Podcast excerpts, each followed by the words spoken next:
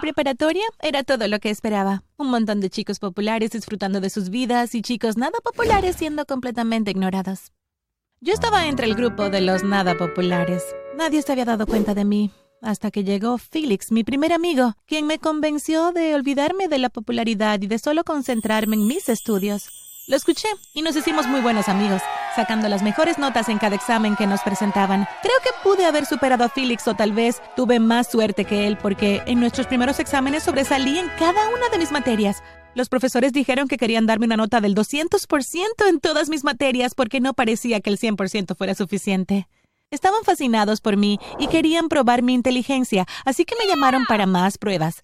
Acepté escribir las pruebas con la condición de que Félix también fuera invitado. Lo invitaron y escribimos los exámenes juntos, sacando buenas notas en todos los trabajos que se nos presentaban. Los profesores no lo podían creer. Félix y yo fuimos adelantados dos grados y nuestras vidas cambiaron para siempre. Oye, mi nombre es Carla y estoy aquí para contarte cómo un simple vestido alteró mi realidad. Dale me gusta y suscríbete para que podamos seguir con la historia. Gracias. Nunca antes nadie había sido adelantado, no uno, sino dos grados en nuestra escuela, o en muchas escuelas a nuestro alrededor, así que rápidamente nos hicimos populares. Félix evitó la popularidad y solo se concentró en estudiar.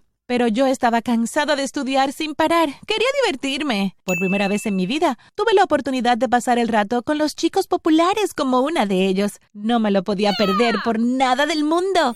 Rápidamente acepté mi nueva popularidad. Asistí a fiestas especiales con los chicos más ricos. Les di clases de regularización tanto a jóvenes como a los mayores en sus mansiones privadas. Me hice amiga de sus padres famosos e incluso obtuve algunos autógrafos. Fui a la biblioteca de la escuela un día y me encontré a Felix arduamente estudiando como siempre lo hacía.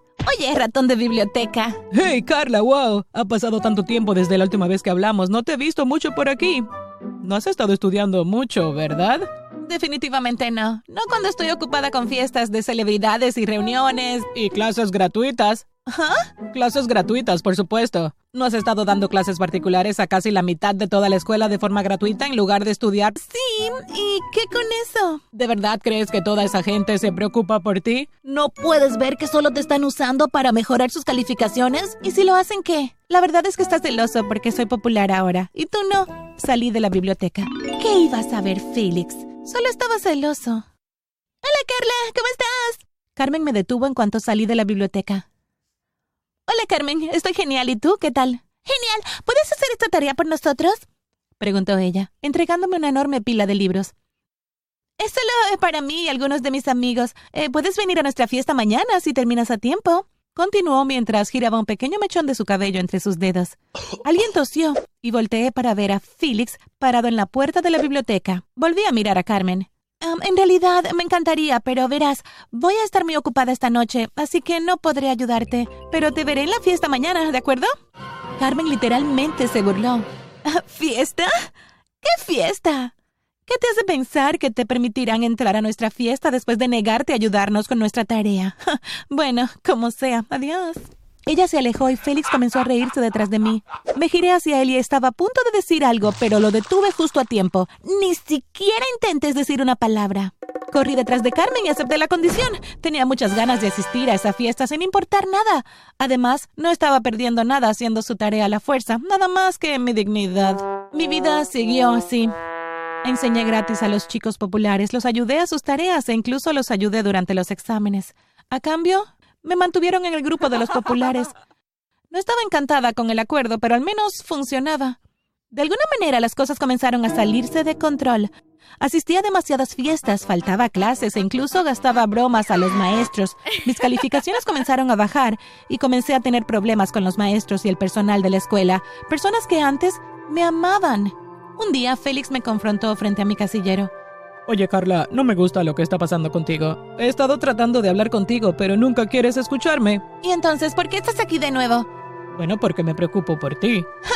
Estoy segura de que sí. Mira, aprecio todo lo que has estado haciendo por mí. Encubriéndome cada vez que pierdo una clase y asistiendo a fiestas para poder llevarme a casa a salvo después de cada fiesta. Te has asegurado de que nunca me lastimen y te lo agradezco. Eso es bastante noble. El único problema es que nunca te he pedido ayuda. He estado muy bien sin ella, así que deja de meterte en problemas por mí. Félix sacudió su cabeza lleno de decepción. Carla, no sé de qué otra manera comunicarme contigo. Solo quiero que sepas que pase lo que pase, siempre estaré a tu lado porque eres mi mejor amiga. Cerré mi casillero y lo dejé ahí solo. No tenía tiempo para esas tonterías.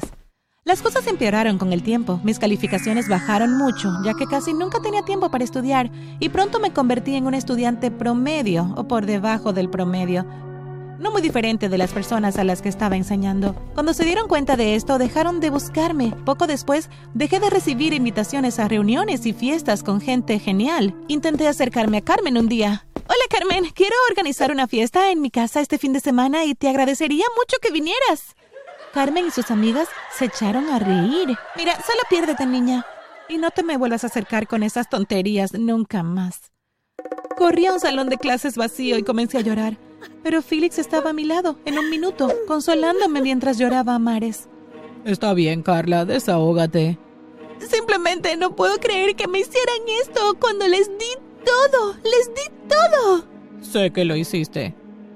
Simplemente ya no sé quién soy. ¿Te lo puedo decir? ¿Qué? ¿Quién eres tú? Sí, dímelo, por favor. Eres Carla Martínez, la primera chica en ser adelantada dos grados de una sola vez en siglos, la amiga leal que se negó a subir la escalera sola, una amiga que cambió mi vida de maneras que otros amigos solo pueden soñar. Eres una fuerza imparable, Carla, con un corazón de oro, y cualquiera que no lo reconozca es un idiota. Tienes razón, eres un genio, Félix. Ah, ah, sí lo soy, pero ¿qué quieres decir? Cualquiera que no reconozca mi grandeza es un idiota. Irrumpiré en la fiesta de Carmen esta noche. ¿Qué? Eso no fue lo que quise decir. Regresa aquí. Pero yo ya me había ido. Como ya debes de haber sospechado y adivinado, me avergoncé a mí misma y me echaron de la fiesta de Carmen inmediatamente después de mi llegada. Por suerte, una vez más, Félix estaba esperando fuera. Y su desvencijado auto. No puedo creer que estés aquí.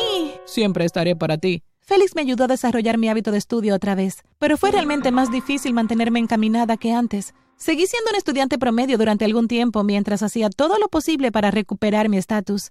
Sin embargo, Félix no se dio por vencido conmigo. Hizo todo lo que pudo para ayudar y gracias a él pude avanzar un paso a la vez.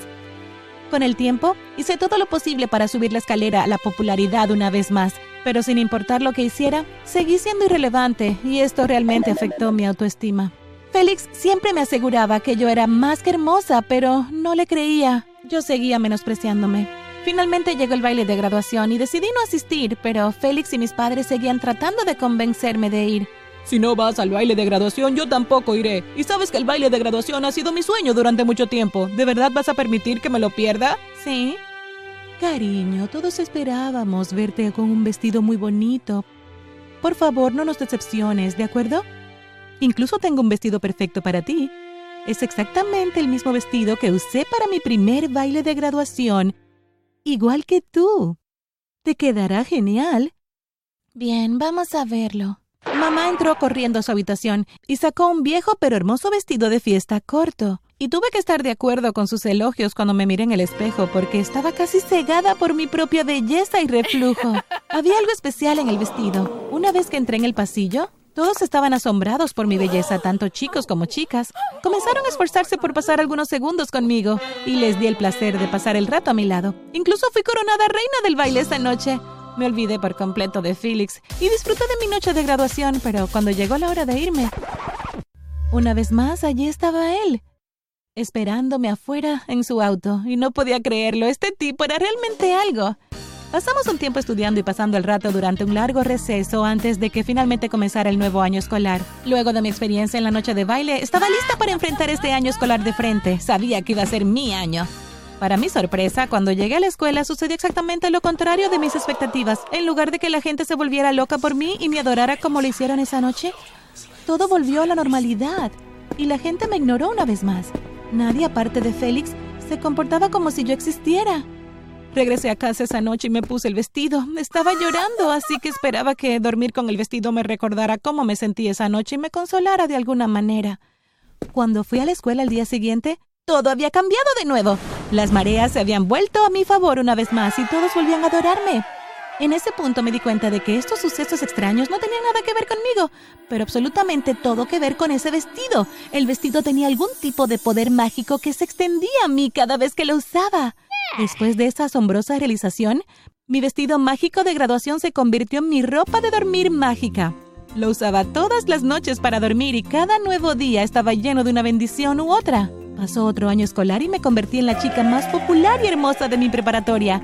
Me olvidé por completo de la existencia de Félix y él tampoco trató de entrar a la fuerza en mi círculo de amistades. Simplemente se mantuvo alejado y me vigiló desde lejos. Después de un año de dormir con el vestido mágico todas las noches, comenzó a debilitarse, lo que me hizo entrar en pánico.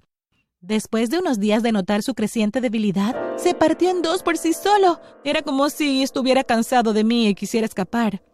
No queriendo renunciar a lo único que daba sentido a mi vida, llevé el vestido a diferentes sastres para intentar arreglarlo, pero cuanto más lo intentaban, más se rasgaba hasta que finalmente se hizo pedazos, casi como si fuera de papel. En esa fatídica noche lloré mientras me acostaba, esparciendo el vestido hecho jirones por toda mi piel.